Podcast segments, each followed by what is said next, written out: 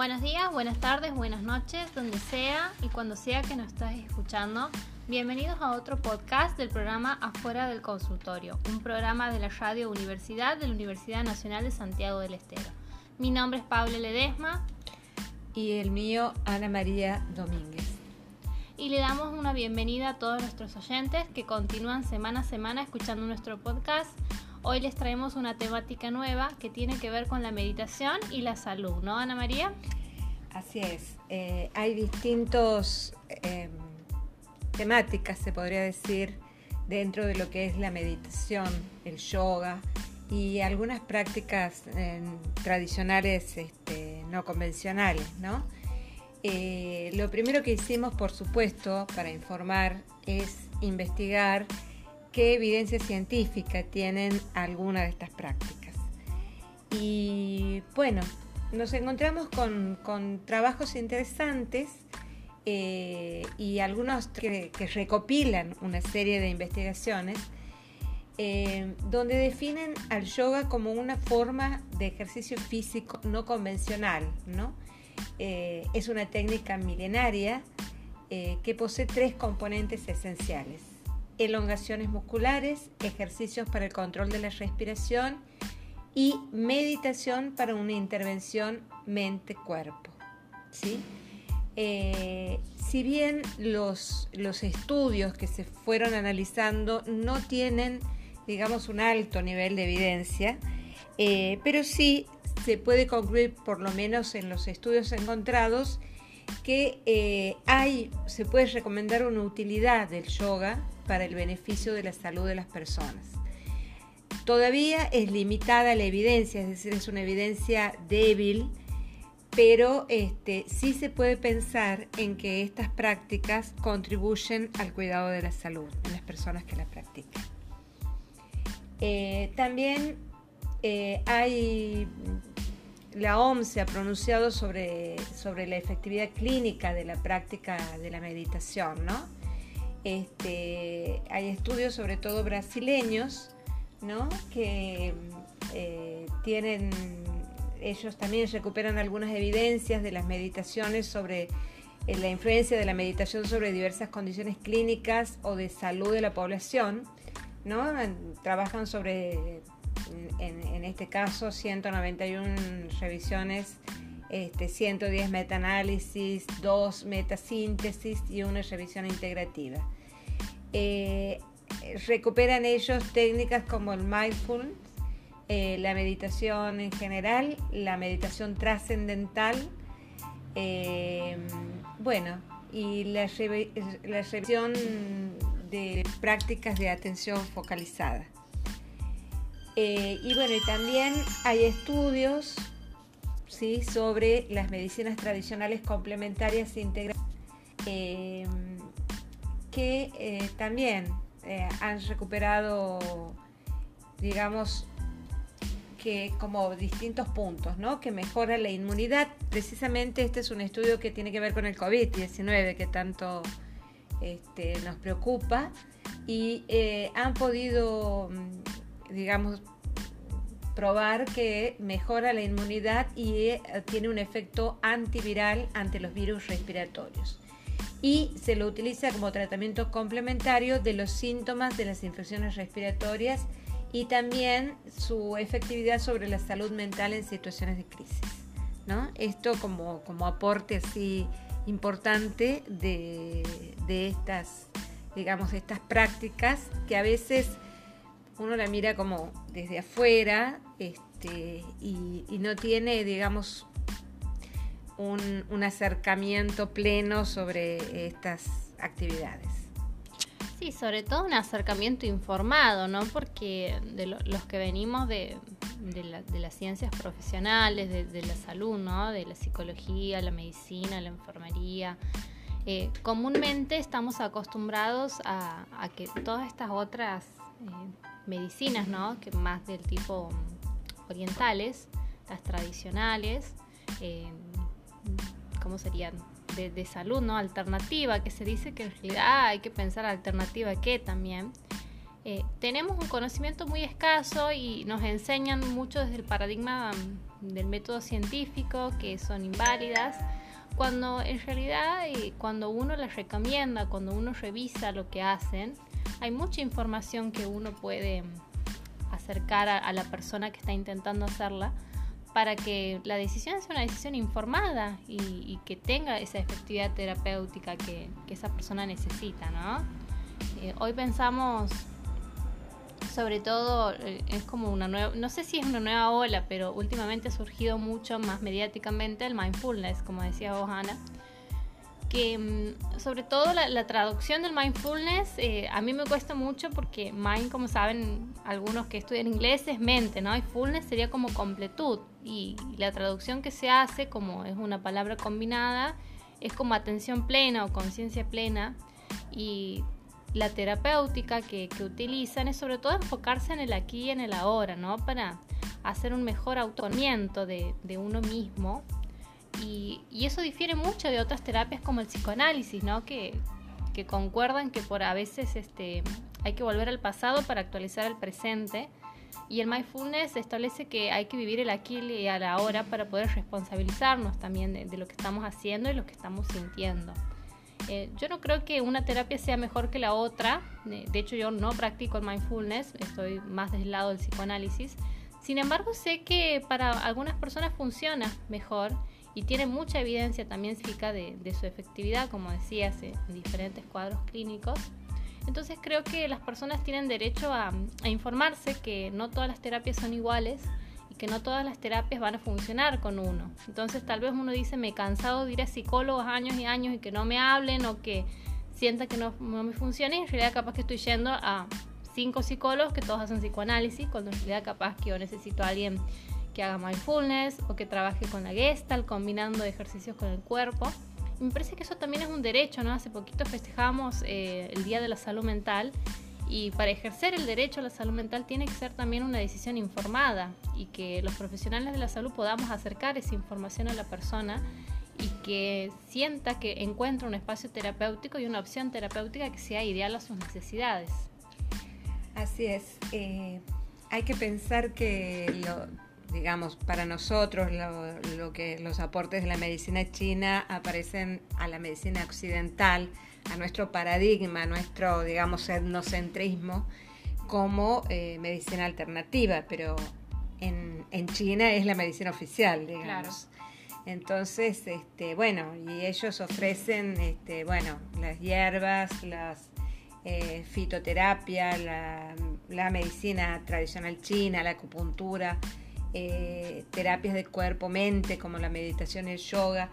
Y también están los probióticos, ¿no? Sobre todo con los avances de, de, la neurociencia, este, se ha podido comprobar eh, los efectos de los probióticos a, nivel general, ¿no? A nivel de la inmunidad y a nivel de, este, de, todo el bienestar, de la salud mental también.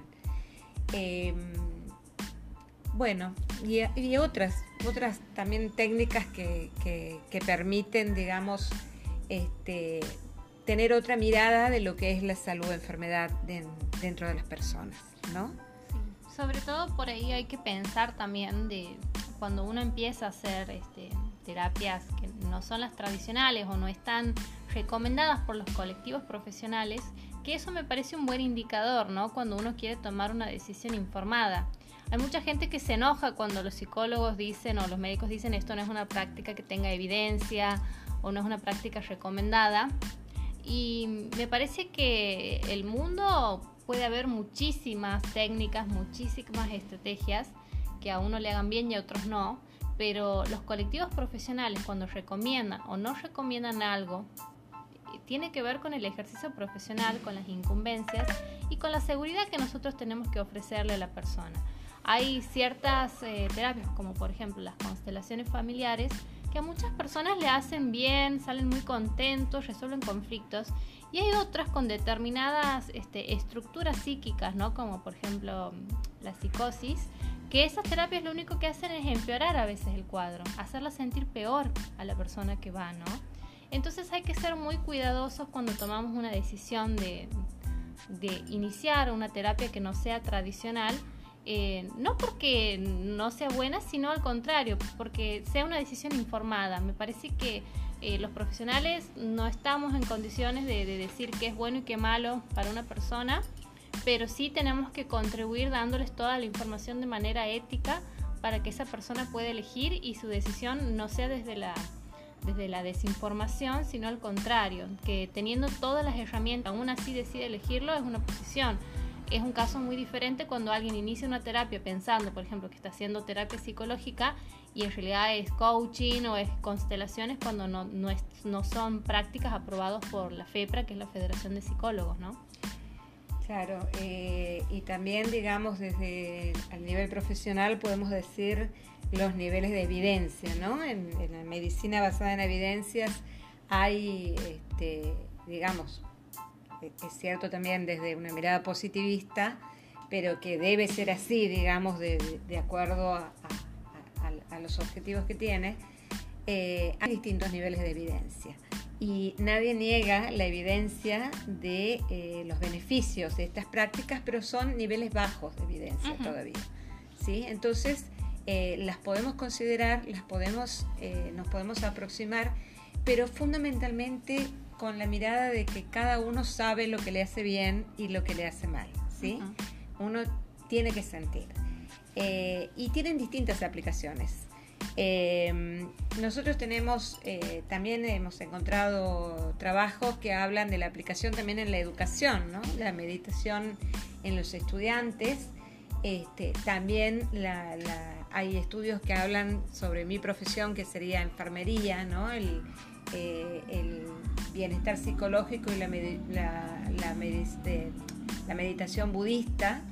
¿no? Este, em, se relaciona positivamente, aquí hay un, es un estudio un poquito más, más complicado, es un estudio de asociación, este, que determina ¿no? que la, la, relación positiva entre el tiempo de meditación y el dominio de la autoacepción del instrumento de bienestar psicológico, indicando que los años de práctica de, meditativa parecen estar relacionados con mayores índices de autoconocimiento y actitud positiva hacia uno mismo.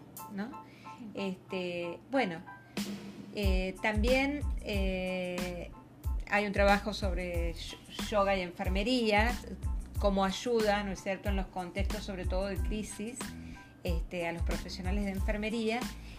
Y bueno, para los que tengan eh, interés en estas prácticas, podemos recomendar algunas páginas que pueden escuchar, ¿no? Eh, yo personalmente eh, estoy escuchando eh, páginas pueden en Spotify o, en Instagram lucascasanova.yoga, lucas, perdón, lucas.casanova.yoga, que hace, digamos, es una persona que practica, tiene una página en, en Spotify que se llama Budismo en Zapatillas este, y hace meditaciones de grupo. otras páginas para recomendar este, es el doctor Facundo Pereira, que hace, este, tiene un programa MDB 15 que eh, se basa, ¿no es cierto?, en una dieta, en la actividad física y en la meditación. Este, y una app para bajar, que es paga también, pero también tiene algunos programitas gratis, es Meditopía, este, que es una app para, bajar en el teléfono y tener, digamos, una guía de meditación interesante. Bueno, los invitamos a nuestros oyentes a, probarlo, empezar de poco. Uno piensa, uy, qué mole estar pensando, meditando.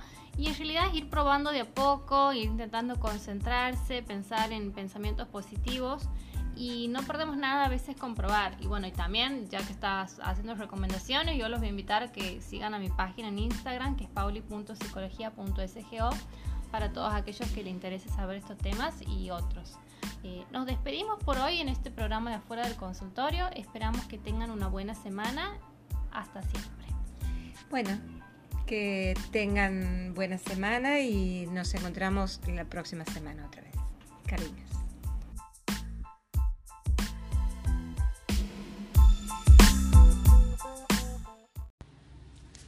Buenos días, buenas tardes, buenas noches. Bienvenidos a este nuevo podcast del programa Afuera del Consultorio. Mi nombre es Paula Ledesma. El mío, Ana María Domínguez. Y hoy como temática vamos a trabajar las mandalas como una expresión de salud. Sí, eh, vamos a recordar especialmente una experiencia muy interesante en la que Paula participó junto a otros profesionales que permitieron la recuperación y afrontamiento de problemas en el área de salud mental en un grupo de cuidadores familiares en el Hospital de Clínicas. Además, eh, como otra estrategia de superación o de fortalecimiento de la salud mental, eh, nos parece interesante recordar el valor de la narrativa, ¿no? De escribir sobre lo que está pasando, sobre lo, cómo vemos la situación actual, para eh, poder afrontar todas estas situaciones que demandan o derivan del aislamiento.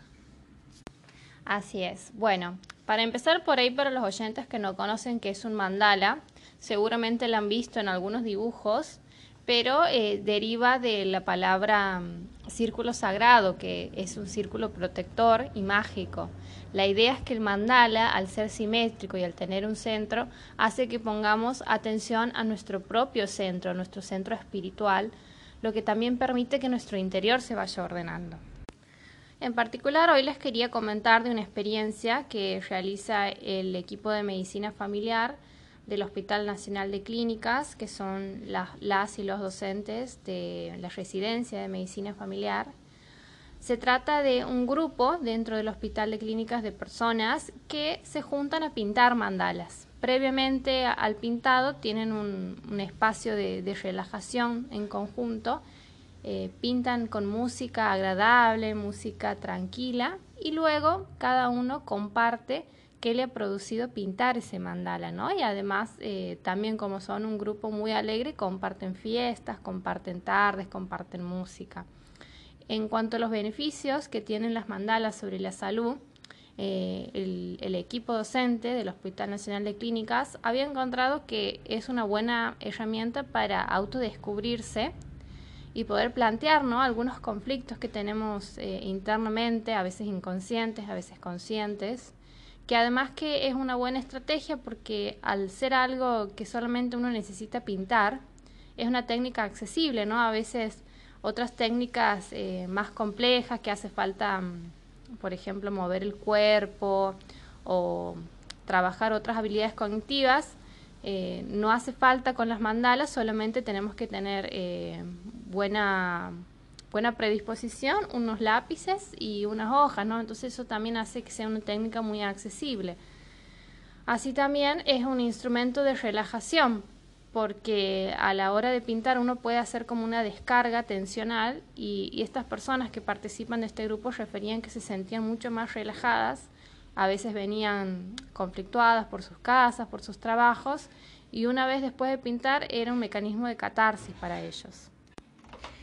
Eh, cabe aclarar eh, que algunos de estos grupos surgieron eh, a partir de una, como fue el caso del, del puesto sanitario de Alberdi, que surgieron a raíz de las consultas repetidas de cuidadores familiares, ¿no? que aparecían en su cuerpo las señales del cansancio, del agotamiento, y eh, se les propuso realizar esta actividad de pintar mandalas y reunirse, bueno, en ese momento se podía, y, este, y como lo relatabas, Pauli, recién, eh, con una música adecuada y silencio mientras se pinta, ¿no? Como para poder recorrer eh, el interior de cada uno y pensar sobre los centros de cada uno.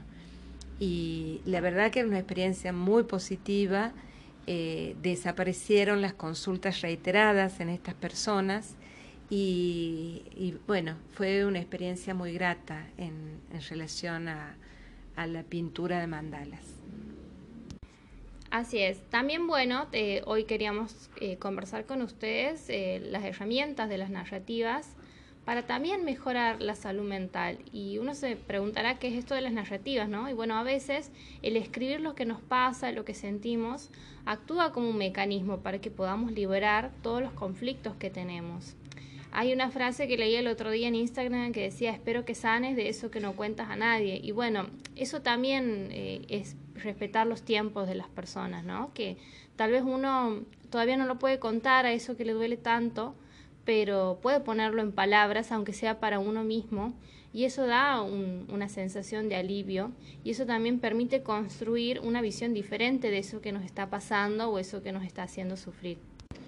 Así es, Paulita. Eh, y si, bueno, si nos preocupa que alguien pueda leer, sencillamente podemos escribir y quemar, ¿no es cierto? Quemar ese papel donde hemos escrito pero la descarga está hecha, entonces es importante eh, intentarlo, hacerlo, ponerlo en, poner en palabras el dolor o la insatisfacción o el rencor o esos sentimientos que a veces nos pesa y que nos hacen daño a nosotros mismos, eh, es muy, muy especial para cada persona poder sacar esto de adentro y muy aliviador. Pero bueno, no solamente es para quemar o para sacar cosas malas, sino también para expresar la belleza de lo que vemos, para expresar esos momentos o estas situaciones, ¿no? Estamos viviendo una situación muy, muy especial y todo se da de una forma novedosa, ¿no?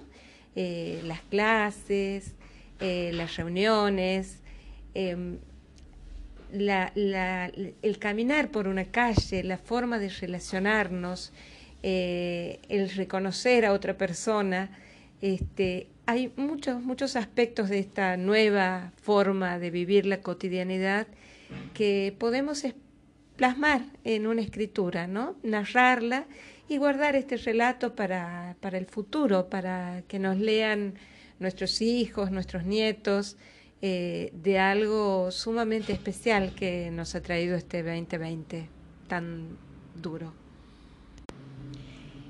En todas estas propuestas, ¿no es cierto? Eh, pintar mandalas, escribir, meditar, como hemos hablado ya anteriormente, Paulita, eh, nos permiten mecanismos de afrontamiento sobre estas situaciones que nos desbordan, ¿no? De aquello que no podemos manejar y, bueno, y que donde tenemos que apelar a, conductas o a conocimientos o a prácticas que nos ayuden a poder afrontar estas situaciones, ¿no? Eh, y que nos ayuden a encontrar herramientas eh, y recuperar esta salud mental que a veces aparece eh, temblorosa ante estas situaciones pero que nos permite eh, una nueva mirada sobre el mundo. Sobre todo cuando uno piensa en, esta nueva mirada hacia el mundo de que nos ha obligado a utilizar otras herramientas, ¿no? como las llamadas virtuales, el distanciamiento social, eh, uno por ahí no dimensiona cómo está alterada su salud mental hasta que vuelve a probar un poco más de normalidad, ¿no? Esto de encontrarse con alguien que no veía hace mucho, en verlo, después de, verlo por tantas videollamadas, verlo físicamente, hace que nosotros eh, reflexionemos y nos demos cuenta de cuánto tiempo ha pasado. Por eso los invitamos a que prueben estas estrategias para cuidar su salud mental. Eh, para el que tenga ganas de, conocer más de la experiencia del Hospital Nacional de Clínicas, pueden buscarlo eh, en Google, tienen Instagram, tienen una página en Facebook, eh, Espacio de Salud Lucena Gallo, Medicina Familiar Hospital Nacional de Clínicas. Tienen mucha información y muchos trabajos científicos publicados sobre el tema. Y bueno, siempre es una alegría escuchar también a, las personas, a los usuarios que comparten estas experiencias, que son los que resumen de mejor manera que, los profesionales todo lo que es vivenciar este tipo de, herramientas para cuidar la salud mental. Así es. Bueno, y la OMS está tratando de llamar distanciamiento físico y no distanciamiento social porque tenemos que apelar a, un acercamiento social a través de otros medios, manteniendo el distanciamiento físico. Así que los invito a probar, escribir, pintar, relajarse, meditar y, vamos a, a probar estas nuevas estrategias que nos ayuden a, a mantenernos, a sostenernos y a crecer espiritualmente por lo menos. Bueno, muchísimas gracias y hasta el próximo programa. Hasta siempre.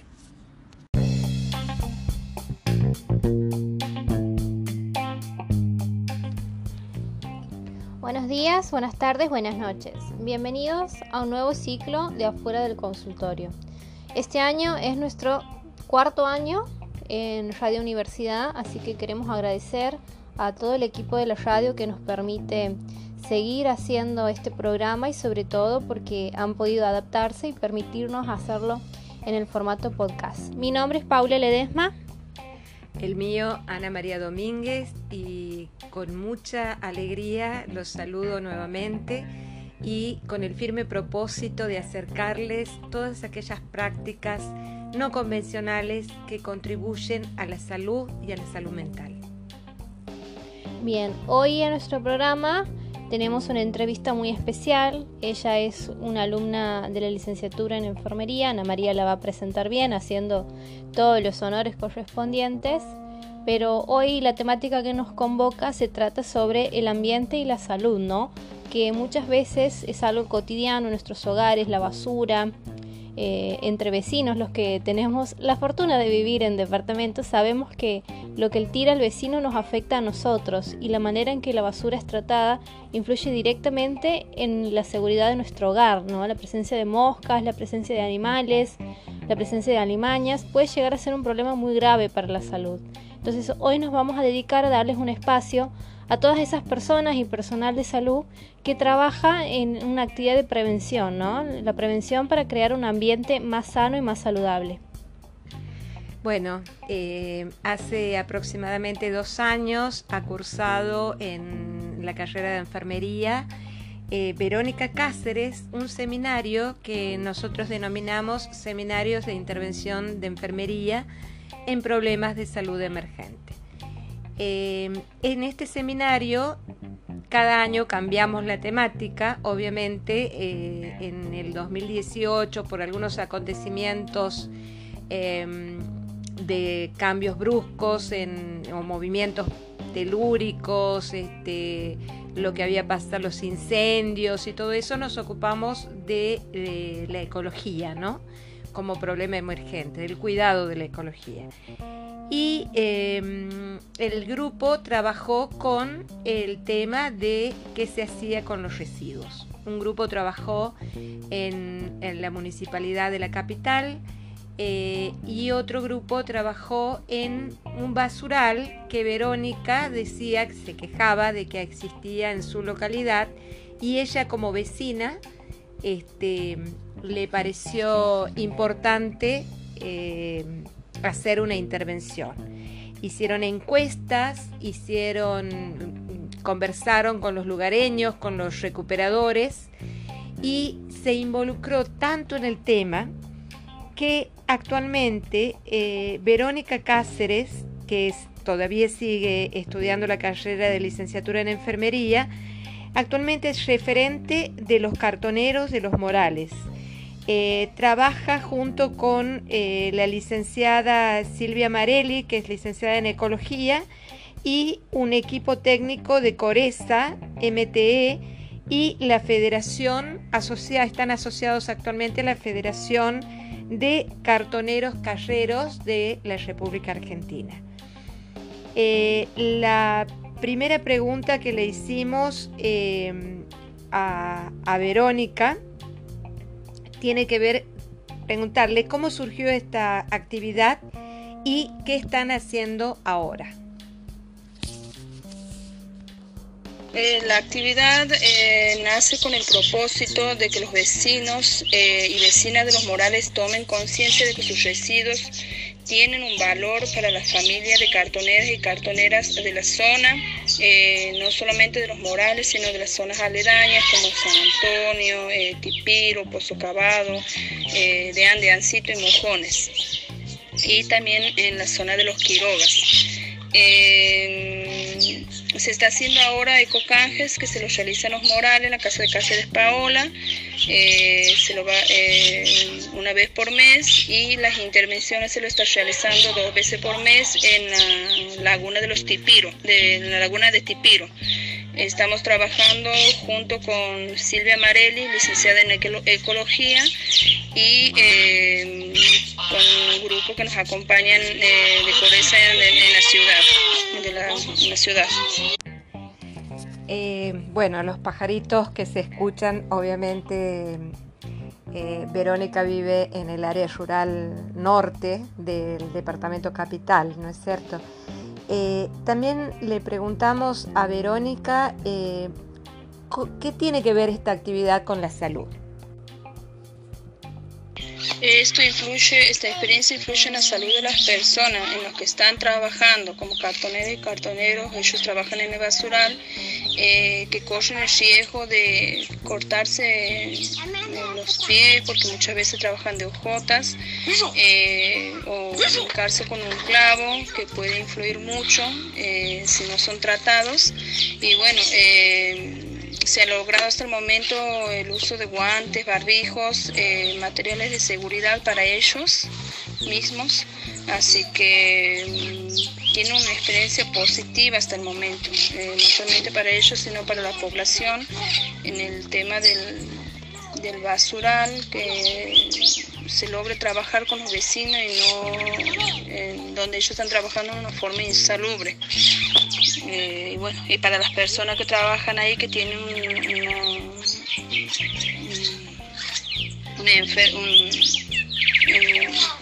problema de salud y bueno, es una forma de que vayan progresando eh, el día a día.